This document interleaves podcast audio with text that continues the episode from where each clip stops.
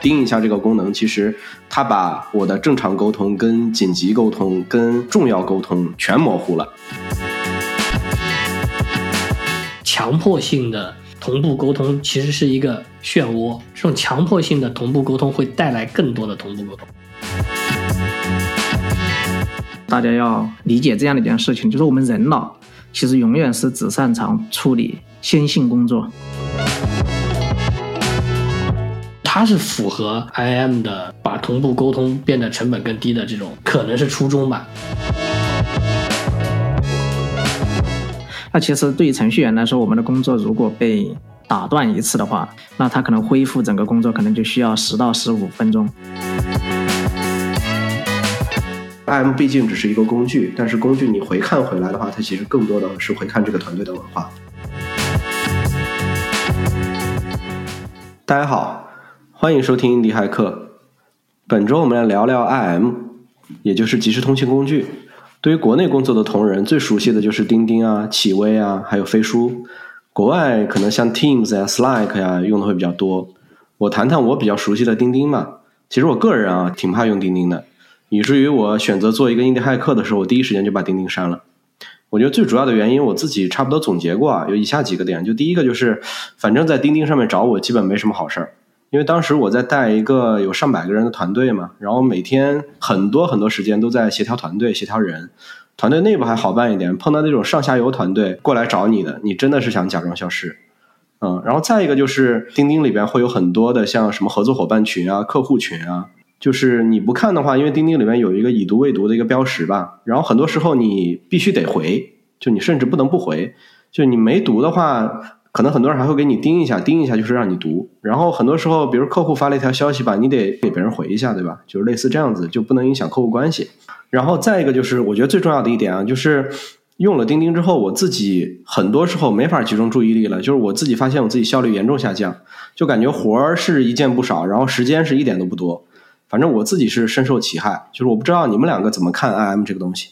我其实还挺感同身受的，因为我们俩经历比较类似嘛。我到现在还能想起来，以前有时候看到钉钉里面的消息的时候，心里那种烦躁的感觉、心跳加速的感觉，那个不是心动啊，那个就是属于焦虑。我可以分享一些我在使用钉钉的时候感到焦虑的场景。嗯，第一个是。就是已读这个东西啊，已读真的是挺挺恶心的，我觉得啊，常见的比如说我群发一个消息给七八个人，然后我就得去点一下后面那个勾，看一下到底哪几个人看了，哪几个人没看。而且如果那个人已读了，我还得猜一下，说这个人他是不是真的看到了，还是他只是滑到那边滑过去了。这是一个，因为如果他没看到，我还得盯他，盯是更麻烦的。然后还有呢，我本身有一点回那个消息的强迫症。所以会出现那种情况，比如说我在开车等红绿灯的时候，正好顺手看了一条消息。当然，大家不要这么干啊！就开车的时候，就算等红绿灯也不要看消息。那我顺手看了一条消息，我就想着要回的，因为已读那个勾已经打上了，我就特别想回。但是你这时候正在开车，你就心里非常的不舒服。然后还有一个情况，比如说客户给我发了条消息，问：“哎，你这个东西准备好了没有？”那我显然没有准备好，对吧？那我不想回他，但是我已经看过了。对吧？那后面那个勾已经打上了，怎么办呢？所以我现后来就养成了一个习惯，说我先看一下通知，对吧？通知上面那个前半句看一下啊，这个消息好像看了也没关系，我再点那个通知点进去。如果前半句一看发现不太对劲，我就不点进去了，我就先放在那儿，等我实在 等我觉得说可以回的时候，我再我再回。所以就特别蠢。实际上呢，这个已读状态在我看来其实真的没啥用的，因为说句实话，看到了就是看到了，不想回就是不想回。对吧？你把那个勾打在那儿，就强迫人家说“我看到了，我应该回一下”，就挺那个怎么说呢？内耗的。然后说完这个已读啊，那就说一下钉。就像我刚刚讲的，就是我还能回忆起来那种看钉钉的时候心心跳加速的感觉，大部分是看到那个钉消息的时候，因为基本上只要别人钉自己，就绝对不会有什么好事情，肯定是出事儿了。然后同样的。因为我自己会这样感觉嘛，所以我在盯别人之前，我就很很纠结，我就很犹豫。我说想，哎，要不要盯他一下呢？他为什么读了他又不回我的？他到底在干嘛？我要不要盯他一下？你说他要是在吃饭呢，或者说在跟女朋友逛街啊，我盯他一下是不是不太好？特别纠结。然后更纠结的是，盯完了对方还没反应啊，这个时候你简直就纠结炸了，你就在考虑了，哎呀，我要给他发一条语音盯吗？还是我要给他打电话？其实没那么多纠结的，对吧？你实在是着急，你就给人打电话，你中间还多一个盯这个步骤，真的是有点特别难受。然后就是这个已读啊，这个盯这种很方便的，让别人一定要强迫回馈你一下这个消息看到没看到的这种，就导致了一个一个现象，就是很多人就变成积极国王。他会觉得说，我发给你消息了，你一定能看到，所以他就会特别着急，然后会出现那种，特别是比如说你的你的 leader，你的老板，隔一段时间就问一下好了没啊？那你你已读了，你到底要要不要回他？然后还有那种，比如说群发完了消息，然后再私聊一下，告诉你说，哎，你看一下群里消息，对吧？因为群里那个消息，你的那个已读后面那个勾没勾上，他要私聊你一下，看一下群里消息，然后还会使很多人养成那种特别没有计划性的安排。因为他觉得我发给你，你一定会看到，你就是弄一下就好了。我这个东西真的很急，对吧？他就老给你发那种消息说，哎，这个东西很急，这个数据非常重要，我马上要，对吧？这个事情客户在等着，所以就培养了一堆积极国王。我也不知道为什么，好像反正以前没有已读啊，没有盯这种时候的时候，大家感觉还是没有那么急躁的啊。但是有了这些东西之后，真的大家都特别急躁，消息流转的速度特别快。啊，反正这个是我 以前的一些感受啊，我觉得没有几个是好的感受。对，我觉得这个里边的最大的问题啊，我自己觉得，我们感觉国内的这些沟通上面就没有分级，就是不管啥事儿都往钉钉上面弄。我觉得钉钉其实做钉这个钉一下这个功能，其实是特别不好的一个功能。就钉一下这个功能，其实它把我的正常沟通、跟紧急沟通、跟重要沟通全模糊了。因为你做了这个钉的这个功能之后，感觉所有人的。东西都是说，哎，我也要去盯一下，我也要去盯一下，不管它是一个普通信息，还是重要信息，还是一个就是紧急信息啊，就是所有人都过去都给你盯一下。我觉得做的这个功能啊，做的是有挺大问题的。然后再一个就是，我觉得国内呃现在有一个就是一个现象，就是国内其实除了 IM，你会发现其实大家没有别的沟通渠道。国内的像 email 邮件这个东西，在国外可能用的会比较多，但是在国内的话，其实邮件基本就是发战报。某某某某个项目今天上线了，然后又赚了两百万。某个项目，然后给客户上线成功，然后对对对，又赚了多少钱？就类似这样子。邮件的唯一作用变成发战报了，然后大家没有人在邮件里边沟通正经事儿啊，因为那个邮件都是通知的作用，就是过来给你通知一下。我觉得这件事儿其实就特别不好，因为其实大家在 IM 里面的沟通是挺浅层的沟通。就是它本身其实是不会有太深层次思考的，因为大家都是说，哎，我给你发了条消息，然后我看到了，我就立马给你回了嘛，对吧？那这件事儿对于研发人员来讲，我觉得是一个比较大的问题，因为我自己觉得说，对于程序员来讲的话，如果你是用 issue 跟 PR 来沟通的，那远比你用 IM 沟通要高效，因为在 IM 里面半天讲不清楚一件事儿，对吧？你你回一句，我回一句，然后大家的就整个沟通效率又很低，然后大家的所有的思考又没有沉淀，就讲来讲去可能。也讲不到要点上，但是你会发现在 GitHub 上面用 issue 跟 PR 来沟通这件事儿，其实我觉得就比较高效，因为大家在 issue 在发的时候，他都会告诉你说，你能不能先把你的环境情况、你的整个的。呃，现在出现的问题，然后你是怎么操作的？然后把这个步骤全部都写下来，写下来过后，然后我再看我能怎么回你。我发现说你有什么问题，就这样的话，沟通效率就很高效。你发个邮件，然后我看到了，我回你了，比你过来聊来聊去这件事儿，其实它会伤害很多人的效率。我觉得这件事儿是一个比较好的一个沟通方式，就对于研发人员来讲，基于 issue 跟基于 PR 来沟通。还有一件事儿，我觉得我们现在对于研发，对于很多公司里面来讲。我觉得基于文档沟通这件事儿也很重要。飞书有一个事儿做的比较好，就是他把文档的这个概念提的比较重，就是大家会依照文档来去做呃整个的协作。比如说在开一个会的时候，其实大家在通盘，其实在协作的是这个文档，然后在大家看着文档来开会。我觉得这件事儿其实是比较好的，就大家沟通能够在同一个频道上面。我觉得对于整个的研发人员来讲。我是比较推崇的一点是，其实大家基于开源社区的这种方式来去协作，就这个方式，大家在协作的过程里面其实都是异步的，它不像你做 IM 沟通，然后这件事儿其实它是经常时候它是同步沟通的，同步沟通就有一个问题，就是大家会相互相互去等。那等的话，其实你的整个沟通效率其实就下降很多。那我谈一下，我之前有在 GitLab 的 Core Team，我可以跟大家讲一下大概的决策方式是怎么样的。就是当时的 Core Team 里面大概有十个人左右吧，然后大家会在 GitLab 自己的代码托管工具里边，然后会先去聊说这个迭代，因为 GitHub 的每次迭代大概是一个月的时间，然后它会上线几个 feature，然后在这个月的时间里边，大家大概会做哪些工作？那做的这些工作里边会有整个的 team leader，就整个的开源社区的 leader，然后他会去提说，呃，这个版本的话，我们大概就做这几个功能。那这几个功能的话。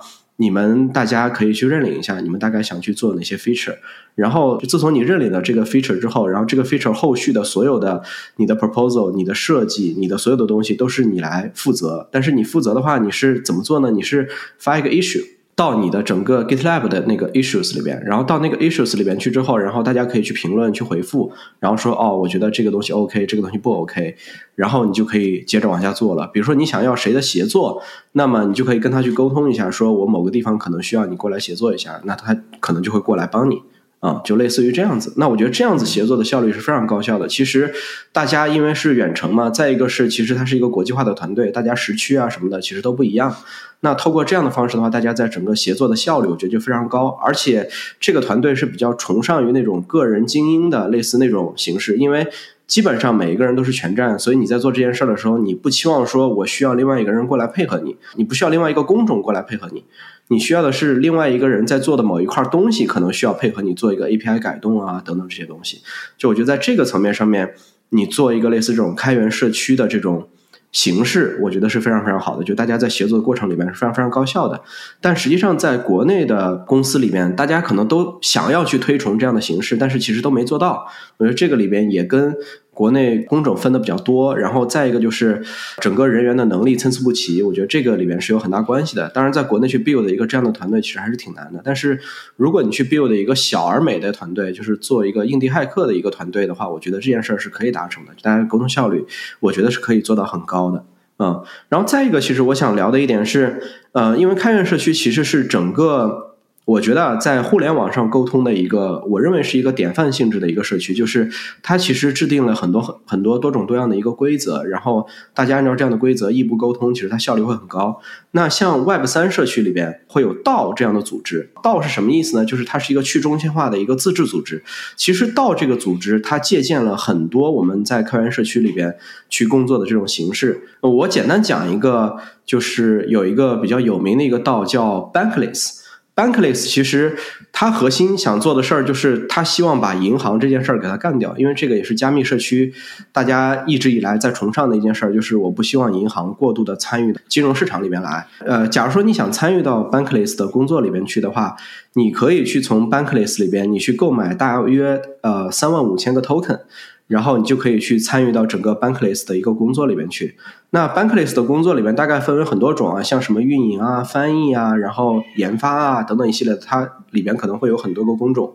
当然，这些工种里面他们是相互协同、相互协作的。参与工作的过程，它其实是一个非常全球化。协作的一个过程，就是你可能会在他们的 Discord，就是在 IM 里面，然后会去做整个的一个 proposal 的一个提议，说，哎，我其实觉得 Bankless 里边有一个什么东西可以做。然后，如果它是不需要国库去投资的，那么你们自己达成了这件事儿之后，如果大家都认可了，小范围认可了，你就可以去做。做完之后，然后你可能就可以领到一部分工资。如果这个工作是需要大家协同起来一起做的。然后也是需要呃 Bankless 这个组织，然后去给你投钱的。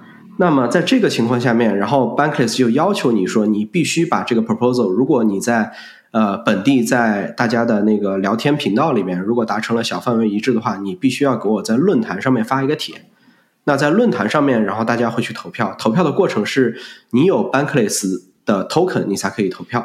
然后你如果投票投过了，然后国库啊等等各方面的，然后大家都审核通过了，那这件事儿才能通过。那在这个过程里面，你会发现，其实，在 Bankless 里边。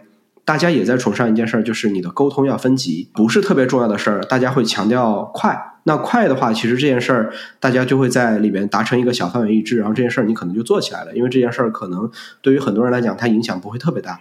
但是，假如说如果你是一个比较重要的事儿，那重要的事儿你必须要在论坛上面去提 proposal。如果你在论坛上面提了 proposal，如果大家都通过了。那这件事儿你就可以做，因为你可以去拿到钱，这件事儿比较重要嘛。那如果这件事儿没通过，没通过的过程里面，也不是说一把就把你否掉了，而是大家会给你提一些改进意见，说你能不能加点这个，加点那个。如果你都同意，或者说你做出来一个新的一个改进版的一个 proposal，那这件事儿就可以持续往下去做。一旦这个论坛里面的这篇文章通过了，那通过过后的话，社区里边你在 Bankless 的 Discord 里边，然后你就会建一个小群。这个小群里边大家就是异步协作的方式，因为在这个小群里边有全球。各地的人，你很难把大家的时区统一到一起。可能每天或者每周会商量一个时间，大家开一个早会，早会也好，午会也好，已经说不清楚了。就是在这个会议里边，然后大家会规定一个时间，大家的时间都可以的情况下，可能会开一个早会。那早会过后，大家可能就各干各的。如果你想跟别人协同的话，大家可以商量一个时间，共同协同。那更多的时候是大家一起在。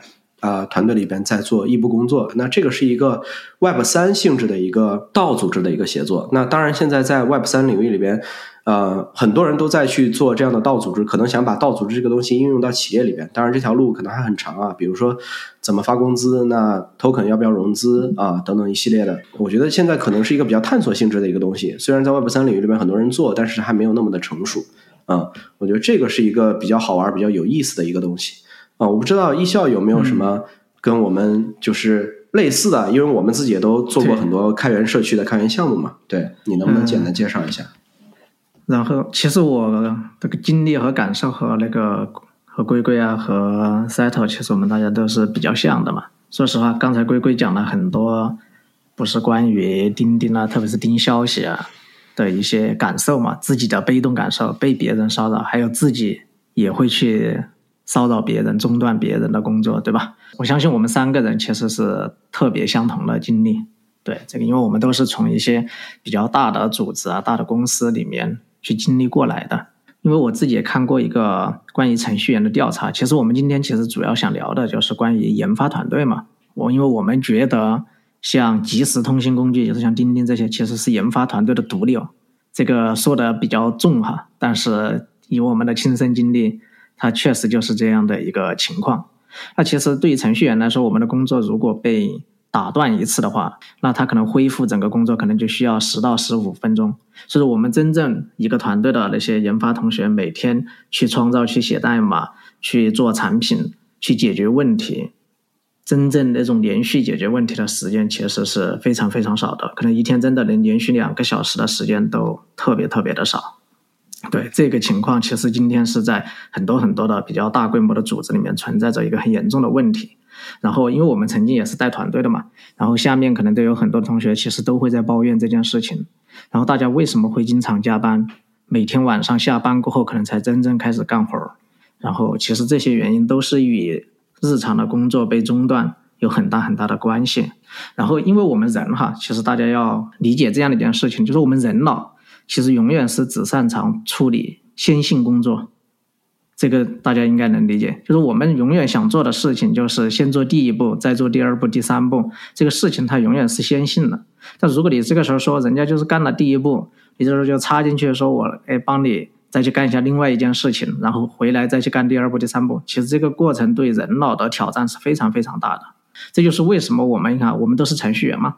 大家其实去写代码的时候，为什么我们喜欢写先行代码，不喜欢写一步执行的代码？为什么一步编程比同步编程就是要难难很多？相对来说，那为什么就会有很多的一步框架来解决这些编程的问题？其实都是与我们人脑并不擅长处理一步是有关系的。所以说，我自己曾经其实也带过很大的团队，像 Cyto 带过一上百人的团队，对吧？那时候我也带过一个长期在五六十号人的团队，多的时候也在八九十号人。然后那个时候，其实我就发现了我的团队其实有这样一个非常严重的被终端的一个现象。其实，在那个时候，我就开始在团队说我们要去做一步协同这件事情，不要去做同步协同，就说人与人之间我们不要去同步，不要去开很多的会。不要去，我发一个钉钉消息给你，你要立刻回复，甚至我要给你发个钉消息，说这些事情。当时我在我的团队里面几乎把想把它列入一种明文的规定里面去。所以那个时候，首先我就征求团队的意见，说我们要去做到这样的一种文化氛围。我们首先要怎么开始？然后我就发了一个问题的那种调查问卷哈，大家来共创。然后所有的人的回答，其中第一条哈，最重要的一条是啥？要先从我开始，哎，这个是啥意思？其实当他们都说这个东西要从我开始的时候，我就知道啥意思了。意思就是说我不要发消息去找他们，我不要期望他们能及时给我回答，就是我不要去做什么事情。其实所有的源头要从我开始。我其实我是非常能理解哈。当所有的人都这样说的时候，我们不要去老去想着说我们的下属，哎，我发他一个消息，你能不能再秒回我，对吧？哎，你首先改掉这样的一个习惯，你要真的去信任大家，你要真的是说，我相信今天这个事情，你说你会做好，你今天可能真的就会做好。是吧？你如果今天做不好，你也会及时给我一个反馈，说，哎，怎么怎么样？这就是建立一种很好的信任关系。首先哈，就是说要从管理者的视角哈，自身出发嘛。好，当时我们也是按照这样的一个要求，那就从我改吧。从那个时候开始，我就说我白天几乎不太会给他们钉钉去发消息，然后我也明确给他们讲，我给你发了消息过后，你不用。着急回我，你只要在当天回我就可以了。那我们去建立了这样的一些要求哈，这些要求全都是一些延迟性的要求，就是说我把话已经说到这儿了，我们不用来说看到是我的，你就需要怎么及时来给我反馈啊之类的。但是呢，我们那时候其实特别推崇的是任务系统嘛，就是我们每个人都每天要干的工作。那我最希望的是大家每天都会去复盘自己的工作，如果自己搞不定，哎，那大家。做一个很好的反馈，备注给自己上下游关联的同学。啊，我觉得所有的这样的一些事情哈，这样的一些规定，想把这个小团队的一个文化氛围给构建起来嘛，让大家都理解。哎，我们要去做的事情是相互依附的去沟通、去协同。其实这是我非常非常期望构建出的一种团团队的氛围和文化。但是毕竟我们是一个团队，它只是一个团队。因为我们还身处在一家很大很大的公司里面，那我在团队之外，我还要连接很多其他的部门，对吧？我还要连接客户，就像赛特说的，那客户这一关我几乎怎么都过不去，就特别糟糕。我们所有的同学可能都会去面向客户，哪怕你在团队内希望构建起这样的一种文化内核，但是你在面向外部的时候。其实你还是很难走进去，所以这个可能真的是一家公司整个，其实可能更多的还是来自于我们整个的文化氛围，它就是一种处于一种很焦虑的状态，好像都在想让那个事情执行的非常非常的快，我都希望把这个任务分配给你过后，你立马都能给我一个结论，如果没有，我就巴不得就跑在你面前看着这个事情的进展是怎么怎么怎么样的，所以这样的一种焦虑的文化氛围，其实。对于打造这种异步沟通啊、协同啊，是非常非常的不利，几乎你是寸步难行的。虽然说我们觉得即时通讯工具今天是研发团队的毒瘤，但是其实背后的深层次最根本的原因，我觉得可能还是在我们个人的人的身上，特别是在所有的管理者、老板啦，以及我们整个大环境为什么会变成今天这么焦虑？对我觉得这是值得我们所有人去思考的一个很大的问题哈。这也是为什么今天中国的互联网的网上，大家都在传递焦虑。当然，很多传递焦虑的人是为了获取流量哈，因为他们深谙今天中国人内心的那种焦虑之感。刚才分享的故事主要就是我自己想打造这样的团队，但实际上也失败了。当然，这个也可能与我自己有关系。我身处在这样一个环境里面，完全让我不焦虑，好像也挺难的。它也并不是说我说不焦虑就不焦虑了，反正干了一件。也是算是失败的事情，有一些失败的经验，我觉得也是挺好，也是挺好的，让自己知道这个里面存在的问题是啥。对，其实刚刚一笑说的这个故事让我想起来，我之前自己在团队里面也尝试过做过一些改善啊。当然我我想先说一下的是，你去尝试把所有的事情同步串起来，快速的推进，不一定对效率有帮助，对吧？所以没错焦虑这个事情肯定是要控制一下的。因为我以前是在带一个。创新性的产品嘛，那实际上很多东西是需要去去考虑的，而不是说我照这个什么东西去做就完了。这些东西我发现，在 IM 里面聊不了啊，就你同步的方式去聊，其实非常难聊，因为你以同步的方式去聊的时候，信息的交换速度太快了，它是不利于深度思考的。那这个时候呢，有一个同学给我提了个建议，说我们可以试一下使用 MetaMost，你也可以理解，它算是个 IM 工具。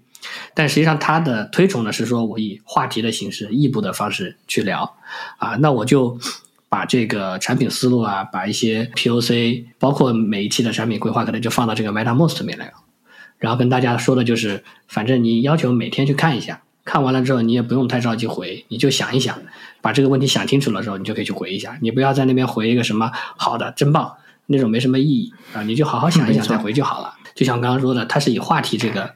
主概念驱动的，所以它每一个话题是分开的，它都有上下文啊，然后你在中间聊的过程中，你也可以随时岔出来一个话题，说那我们就单单独的专注来聊这个话题，它就可以保留它的上下文啊。这个也是像钉钉这样的 IM 其实是做不到的。其实飞书有和钉钉都有类似的功能，他们想去做这个事儿，但是没有做好啊。那它可以保保留上下文，所以你可以去很深度的聊这些东西。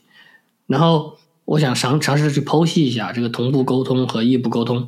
到底对于我们本身的效率影响差异在哪里？就我们知道，程序员其实是需要进入心流状态的一种特别专注、特别高效率的一种工作状态。但是同步消息，特别是那种强迫性的同步消息，什么叫强迫性的同步消息？就是已读状态和钉给你带来的，就是我看到了，我得回。这种强迫性的同步消息就会打断你的心流状态。那一旦这个心流状态被打断，那其实是需要非常大的代价，我重新回到这个心流状态里面，重新去高效工作的。可能从老板的角度不觉得，他就觉得你坐在那里你就应该百分之百效率的工作。但实际上我们都知道，我们必须进入状态才能百分之一百的效率去工作。那如果持续的一直被打断，你每一个人的输出效率其实都一直是不高的，对吧？就像是一个发动机一样，它。不是在一个百分之一百的工况工作，你老是在那边启动停下启动停下，你也可以知道，想象一下你的车也走不了，对吧？这个是对这种需要进入心流状态才能高效的工作的职业的一个非常严重的一个问题。然后还有一个问题是，强迫性的同步沟通其实是一个漩涡，这种强迫性的同步沟通会带来更多的同步沟通。你可以想象一下嘛，对吧？我告诉你一个事情，你马上必须得回我。但是我回你的时候，我可能并不在状态，对这个东东西的上下文掌握的并不够啊，或者说我也没有经过深度思考就回你了，那你得到的结果可能是不满意的啊，你就会要求我给你更多的东西，所以它其实是一个恶性循环。然后这样的消息会带来更多的，就会直接导致信息过载，重要的信息和不重要的信息是区分不出来的。我可能反而重要的信息遗漏掉了。遗漏的重要信息又会带来什么呢？又会带来更多的信息去为这个遗漏的信息做弥补。所以，如果真的是一个你没有办法从这个里面跳出来的话，这个信息的数量就是真的 说夸张一点，指数级的增长，对吧？所以这也是为什么刚刚 Settle 说消息应该分级，就是我们应该搞清楚哪些信息是真的重要的，它需要一个同步的 arc；哪些信息不是那么重要的，我只是需要它能够被精加工过，那它就应该成为一个。我没有明确的回复要求的异步的消息啊，如果我们能够真的把这两个东西分开，我们应该就能够 work 的比较好。因为虽然我们说 IM 不是个好东西，但 IM 实际上是真的有必要存在的。它的存在目的就是为了这些真正有必要的同步消息。但我们的今天的已读和我们今天钉的滥用，其实把所有的消息都变成了这种同步消息。我觉得这个是一个非常大的问题。我曾经在阿里待过一个。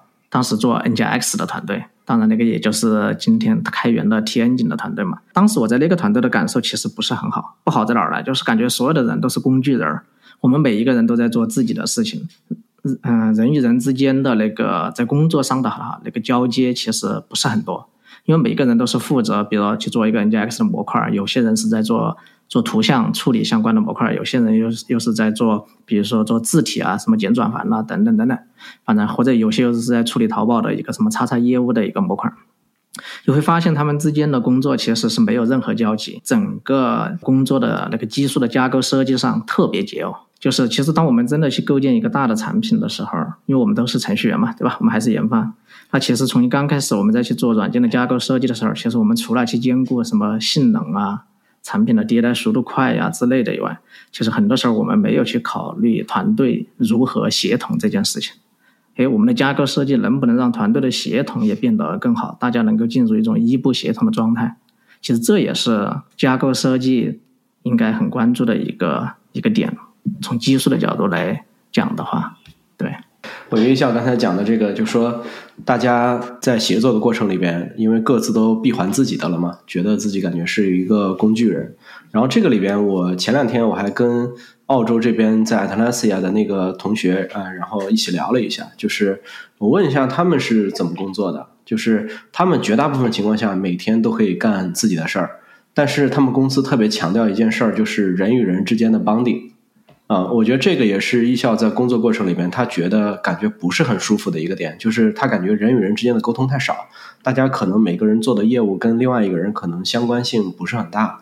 嗯，所以在 Atlassian 里面，然后他们就比较强调一件事儿，就是呃，我们两个是在干一件事儿，没问题，但是我们两个人与人之间要有沟通啊，所以每天在 Slack 里边可能闲扯几句啊。然后还有一个就是在澳洲这边的团队特别强调 pair programming，他们会要求说你最好是谁跟谁能一起 pair 在一起工作的话，因为对于老板来讲，他觉得说这种效率会高啊，因为确实很多时候在 pair 编码的时候，其实你的很多问题、你的很多思路、你的很多答案可能会是双倍的，然后你在写的过程里面也不会出那么多问题，也不用调试那么久。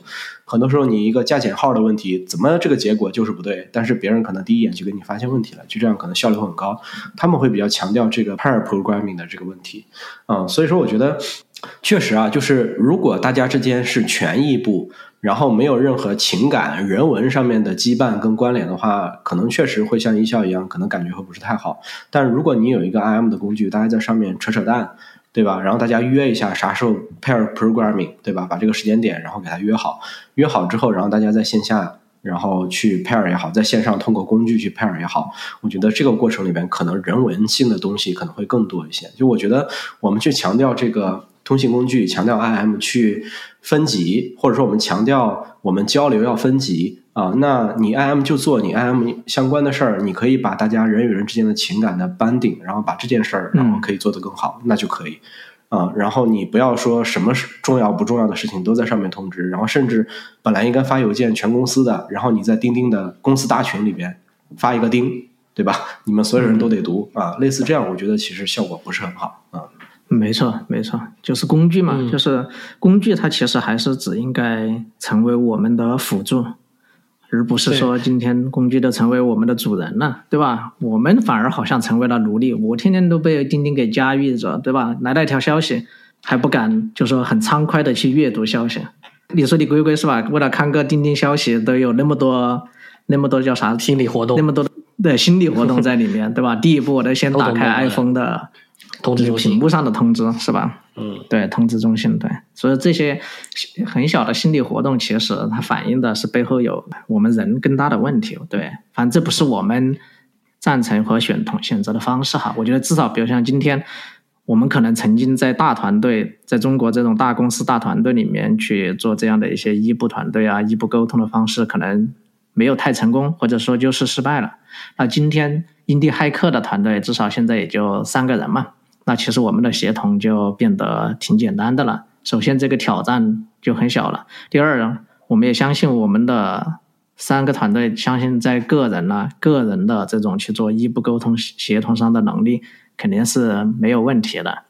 对，所以说我们今天更多的还是要靠文档驱动嘛，对吧？就像我们三个一样，那我们可能说有一件什么什么样的视频，那我们只需要列一个文档，某个人站出来列一个文档大纲，那其他人大家啪啪啪。几下就把这个文档给构建好了，那所有的人都能共享信息，都能知道这个上下文这个逻辑是什么。所以说，文档来驱动一件事情，它真的是一个特别好的事情，并且又能做很好的沉淀，对吧？你看，我们搞了这么多的话题啊，搞了这么多的事情，其实所有的事情到现在都是可追溯的。如果在钉钉里面去把这个事情聊完了，那可能我们现在根本都不可追溯这个事情。是一件很麻烦的事情。嗯，然后我们现在印地还可以用 Discord 去沟通嘛？那然后也没有什么已读啊、未读的这种东西，龟龟的那种心理的压力肯定会降低很多很多了，对吧？当然，这种心理的压力还不太一样，主要还是因为曾经可能你在大团队里面，上面有老板，一是老板，二是客户，就这些不同的角色带给你的心理压力是会更大。想到一个东西啊，延展的想到的，就是实际上在有 IM 之前，同步沟通的代价其实是比较大的，对吧？那我起码要打个电话，然后打电话的时候一般是比较专心的。然后那有电话之前，我肯定就是车马很慢嘛，我要去见你。然后我们坐下来聊，那聊的事情也一定是 focus 的。那实际上 IM 的出现本质上是希望把这种同步沟通的成本降低，但是同步沟通的成本降低之后，就导致了因为它成本太低了啊，所以无所谓，随便来，我们就再也不以一件 focus 的这种形式来聊一件事情了。我们是碎片化的在聊所有的事情。你想，比如说以前我们要去呃聊一件事儿，我约你出来，那我们坐下来一定是要么闲聊，闲聊也是件事儿，对吧？然后要么聊我们的 business，我们肯定是聊得非常认真的。那现在呢就不一样了，对吧？我拿着 IM 什么什么消息都会可能会打断我。然后 Sato 说的这个，比如说我们的 pair programming，然后比如说团队 bonding 闲聊，我觉得它是符合 IM 的把同步沟通变得成本更低的这种可能是初衷吧。因为你你在做编结对编程的时候，你们俩其实都是 focus 在一件事情上的，所以虽然是两个人，但是其实两个人在一个心流里面。不会被互相打断，对吧？然后闲聊其实也是我在有空的时候，我跟你闲聊一下。实际上，本身我在这个时间段里面是 focus 在闲聊这件事情上的，就像是说我们大家到了一个 lobby 里面，然后反正大家就随便聊一聊。那实际上我是在 enjoy 这个时间段的，它就不存在说我因为同步消息而打断我这样的情况。所以实际上我们是应该让 IM 去回归它最初被创造时候的。这个初心，说我希望可能让我的同步沟通这件事情变得更加低成本一点，但是不应该因为这个事情而把同步沟通沟通可能最重要的专注这个点就丢掉了，就导致我们整个人都被 IM 碎片化了。对，这个是我刚想到的。对，就是今天的主要就是工具太方便了嘛，就是它方便过头了，所有的人都滥用这些工具。对，然后最后有一个。我觉得我值得我们，包括我们三个人思考的一个问题啊。当然，我觉得可能更特别适合今天的企业的管理者呀，这些人，大家思考的问题，我们怎么去解这个大环境的这种协同的问题，对吧？今天 AI 已经很普及了，也已经很发达了，对吧？那是不是可以借助 AI 的能力，开始可以为企业去构建这样的一种，比如企业助手了之类的一些应用场景？比如，我们假设哈，因为我大概想了一下，假设企业里面能不能又出现一个这样的 AI 的机器人儿，它可以知道了解，就是我们企业里面的所有的东西。因为我们企业今天对研发这种科技型的企业来说，主要还是有代码仓库嘛，对吧？我们所有的人都在问嘛，哪一段代码在哪儿，那个逻辑是怎么回事儿，是吧？然后就是问文档嘛。比如说，像销售同学也经常找我们要一份儿，还有什么叉叉的文档，是吧？你那个文档库又在哪儿了？你能不能把那个东西发给我，是吧？你能不能写一份文档啊之类的？好了，然后就是任任务库嘛，就是大家的 to do list。其实核心一个企业今天的很多生产资料哈，就对我们这种哈以研发为主哈软件研发为主的企业，其实无外乎不就是这些生产资料？其实，那如果有一个 AI 能够了解所有的这些东西。那我们每个员工都可以和 AI 进行对话，我们都可以从他那儿获取到所有的这些东西。那反过来，这个 AI 的机器人也可以帮我们去做一些任务的规划呀、安排，也可以和员工去勾兑他的进度，是吧？那我今天你说你下班时间到了，那他可能要和你复盘一下你今天的工作任务的那个进展是怎么回事儿，是吧？然后可以生成他好的一个报告，那老板也就不需要来和员工做一对一。就这件事情，是不是在未来它有可能就会出现？因为我们曾经也去做了很多一些软件嘛，是吧？我们也做了项目管理的软件啊之类的东西。那未来的项目管理软件，难道还要沿用着今天这种以 To Do List 来驱动，靠人记录去安排任务，然后再分派任务，然后再生成报表给到大家去看？但实际上最后那些报表好像也没有起到太大的作用。就是这样的一个事情，我不知道。你们两位有没有觉得这个上面是可发挥的，或者未来是有一些空间可搞的？哎，那比如说，假如我们今天去创业，可不可以去做一个这样的东西？我觉得这个还是挺有意思的。就是我觉得一笑提的这个东西是在沟通里边的一个，我觉得一个模式啊。就是其实一笑提的这个模式是透过中间人的形式。然后来把这个问题、把沟通全部都解掉了嘛？就是相当于你永远靠这个中间人。当然，如果 AI 已经未来啊做到对一个公司里边全职全能了，其实你已经不用找 B 了。那你去找 B 的过程里边，其实就是跟 B 聊聊天、吹吹水，对吧？因为你没有任何工作上面的东西可以问 B 了，对吧？而且尤其是就是当你公司里边所有人的聊天记录，未来也是 AI 的训练，包括文档、包括代码。因为现在 GitHub 的 Copilot 其实已经可以去认你的。你的公司内的代码了，对，所以你有任何的问题，比如说你说我有一个炸包不知道在哪儿，你去问他，他可能比 任何人找的都快。对，是的。就我觉得这个事儿是，我觉得啊是很容易发生的，而且可能在近期是比较，我觉得它它可能会进展的比较快啊。当然前提是这个公司里边它需要有一个带隐私性质的一个 AI 训练。毕竟你训练的这些东西都是公司里边极其机密的东西。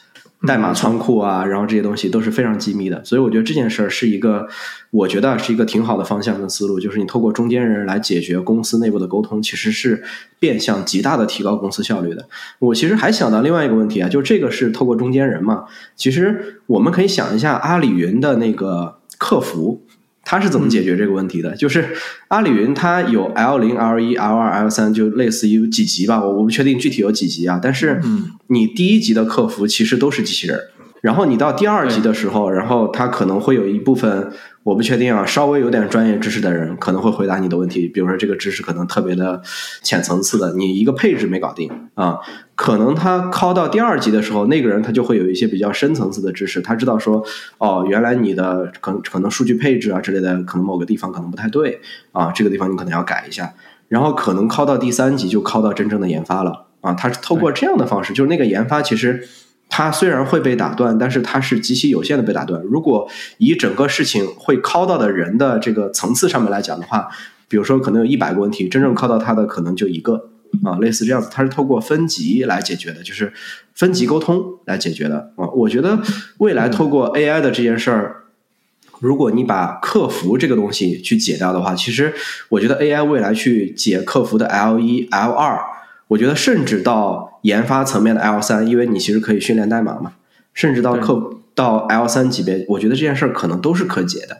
我觉得客服这个行业是可能是可以被极大改造的啊。我觉得这个也是沟通效率层面上面，我觉得很容易，或者说我们觉得说在近期不远的将来是可以看到的。嗯，其实飞书不是前几天发了他那个 My AI 嘛，然后那个我看他的宣传片。有那么一点意思，就是他希望充当这个你的办公助手，实际上其实就是一个你的代理人嘛。现在来看啊，他可能还做不到说我出面帮你沟通啊，但是他可以帮你去做一些协调的事情，比如说他可以去呃约一个会的时候，这个 AI 可以来协协调所有人的时间，那这个就有有一点那个意思了啊。但是飞书这个不知道，因为他现在没有任何明确的说公测和发布的计划，他其实就是抢着跟。钉钉一起去发个东西，对吧？免得 被钉钉抢了风头啊！我们不知道他最终能做到什么程度，但是我相信肯定是有机会做到的。而且我刚刚也在想一个有意思的地方，就是因为我们前一期不是才聊过 AI 嘛，我们会说，那神经网络今天其实在模拟人的思考，有没有可能，如果你真的是一个特别强的 AI，哪天跟你的那个 AI 助手聊的时候，他给你来一句说，你就不会自己去问谁吗？他也觉得烦。没事，这个还可以控制嘛？那企业类的不是还要定制嘛？我们不是是很我们不是很擅长做定制开发吗？龟龟说的这个说 AI 给你直接说 说，你问了 AI 一个问题，然后 AI 说你不会直接去问龟龟吗？然后你直接过去去找龟龟，然后这个里边其实是一个这个是极其有可能发生的。我给你讲一个案例啊，就是昨天还是前天，我刚在 V to X 里边看到一个人。然后用自己的微信去训练自己的数字人，他把自己的那个数字人在网上公开了。然后我具体的情况我记不太清了，但是有一个场景是说，有一个人直接问他说：“说你吃饭了吗？”然后那个人的回复是我正在吃屎。因为这个“我正在吃屎”这句话是他真的说过的。嗯，是他真的在自己的微信里面说过的，然后被训练出来的。但是很显然，这个东西是就是他其实不应该被弄出来的嘛。就我觉得这个也是蛮有意思的一点，就是你说，假如说我们真的训练了所有人的聊天记录，答案我觉得显而易见啊。比如说说，呃，遇到任何跟创新型产品相关的问题，你不会去问龟龟吗？因为所有人的答案，所有人的聊天记录里面都是这样说的。呃，所以，所以我们在训练 AI 的时候。除了它的这个智力，我们也要训练它的性格。我们要训练一个吃苦耐劳，是吧？任劳任怨的性格。对，我觉得这个就是，我觉得在 AI 训练上面很多点上其实是可以改进的。因为我们之前很多人讲说，我们要可以用微信啊，用什么去训练数字人。那我们在 v 2 x 里面看到那个案例，就是显然啊，它虽然语料特别大，但是结果看起来，当前看起来其实感觉并不是特别好。哦，我这里其实还有一个问题，就是我觉得刚才一笑讲的那个过程就特别好。他讲了一个说，其实我跟龟龟在最开始我们聊天的时候一直在讲说，我们老觉得说现在用钉钉啊这种类似同步的这种方式沟通哪里不好，但是一笑在给我们讲解决方案。他在讲说怎么去打造这个文化，就说这个文化层面上面，我去告诉大家说，哎，从我开始。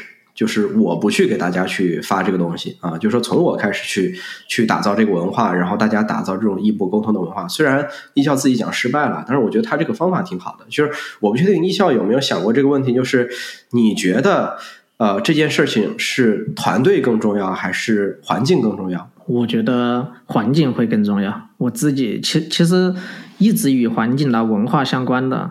我觉得今天在一些大的组织里面的研发团队，我觉得一直都是我特别关注的一个点。包括曾经我说想那些想见更持续的去发布集成代码这些，你说的我们可以去提供很好的工具平台啊之类的，但是你没有一个好的文化环环境，其实这些东西落地其实最终也是很糟糕的嘛。我们不是在讲反馈系统的时候，我们也聊到了这样的一个话题。那其实反过来，如果就假设哈，我们是一个很好的环境。或者说是一个很好的团队，一个崇尚那种精英文化，或者就叫精英，对吧？然后我们的文化氛围都很好。其实只要你现在进来的那个人，哪怕他或者说他个人的能力还没有跟得上，但他也很容易被这样的一个环境所同化和感染。当然，这还有一点东西，就是比如像我们曾经我们也经历过，是吧？我们做一家很大的公司，然后一招聘，啪的一下就进来了几百人，对吧？那你可能的文化就被稀释掉了。那其实这种情况是。超级不可控的，你说这个是文化问题还是人的问题？因为进来的人，他可能就是把你的文化给稀释掉了。其实本身就是那帮人也不具备这样的素质，所以说我觉得还是精英小团队，从一刚开始，哎，几个人，大家都有这样的一个观念、一个文化，或者就是我们自己的符号。比如说我们今天的印第骇客，那我们的符号是啥？那我们就把它明确在我们所有的人的脑子里。那以后再加进来一个人的时候。它必然会被我们这种文化所感染、所同、所被同化掉，所以我觉得这两者关系，文化很重要，但是要防止文化被吸死，我觉得这件事情其实是很重要的一件事儿。就是我觉得这个问题确实是，就是我觉得人还是没法抵抗这个大环境啊，就是环境可能会驱使很多东西往前走。就比如说，很多人觉得说，哎，我这一辈子可能。可能突然某一个阶段里面就赚了很多钱，那很多时候可能都是环境给你的，就是你可能不能太看重自己的努力 啊。没错，我也觉得，嗯，我觉得你在那样的一个环境、一个时代里面，给了你的东西，其实很多时候个人努力肯定是，嗯，数学的那个必要条件和充分条件来说，就是它是一个必要条件，但肯定不是一个充分的条件。就是努力肯定是很重要的，但是你努力了，没有在那样一个大环境里面。其实你也不一定会有结果，这个是我觉得选择还是很重要。对，嗯，其实一个环境的文化，我们讲公司的文化，其实就是，你就去看老板什么样就好了，对吧？老板什么样，这个公司的文化就是什么样的。其实刚刚一笑也讲到嘛，说他在团队里面想推行这个异步的时候，大家讲的是你先做到，对吧？实际上只有你做到了，没错，团队才会被影响，才会做到。那但这里面有一个点啊，就是当你的。公司规模大到一定程度的时候，其实一些细节上的东西就变得不可控了。然后，如果你作为老板，你不去把住这些地方的话，它可能反向的会吞噬你。这个就可以理解为刚刚就是一笑讲的，比如说我们招了一大堆人，你当公司规模本来就很大的时候，对吧？你当招了一大堆人，这堆人把你的文化稀释掉了，但是你又没有去管他的时候，因为这个时候你作为老板，你可能已经看不到底下的第三级、第四级的人是怎么回事了，那你。这个文化可能就会被被被冲掉，但是如果你一直关心这个事情，你是坚信这个事情，你去推动这个事情的，那可能你的文化还能守得住。反正一般一个公司你超过一百零八好汉，对吧？邓巴数之后，你就一定要想想一些管理办法来让这些文化以可执行的规则或者制度的形式留存下来，啊，不再能用人人情的方式去维系了。对我觉得这个我刚想到。对。其实公司越越大嘛，就是那个，其实越大的组织越在意文化，它的点其实就是在这儿，因为它只有把文化做好了，然后让所有的人都能够朝着同一个方向去努力嘛。对，所以说其实核心都在做这件事情。有人曾经不是有 HR 同学说过一句话，就是当一家公司发展的很顺利的时候，文化可能不重要，但是当你的公司出现了。一些困难在你面前的时候，怎么去度过这些困难，可能靠的就是文化了。嗯，我觉得这个其实建文化这件事儿还是挺难的。就是虽然说老板做什么就是什么，但是这个过程里面，我觉得有一个特别难的一点，就是在人多的时候，你的文化是自然被稀释的。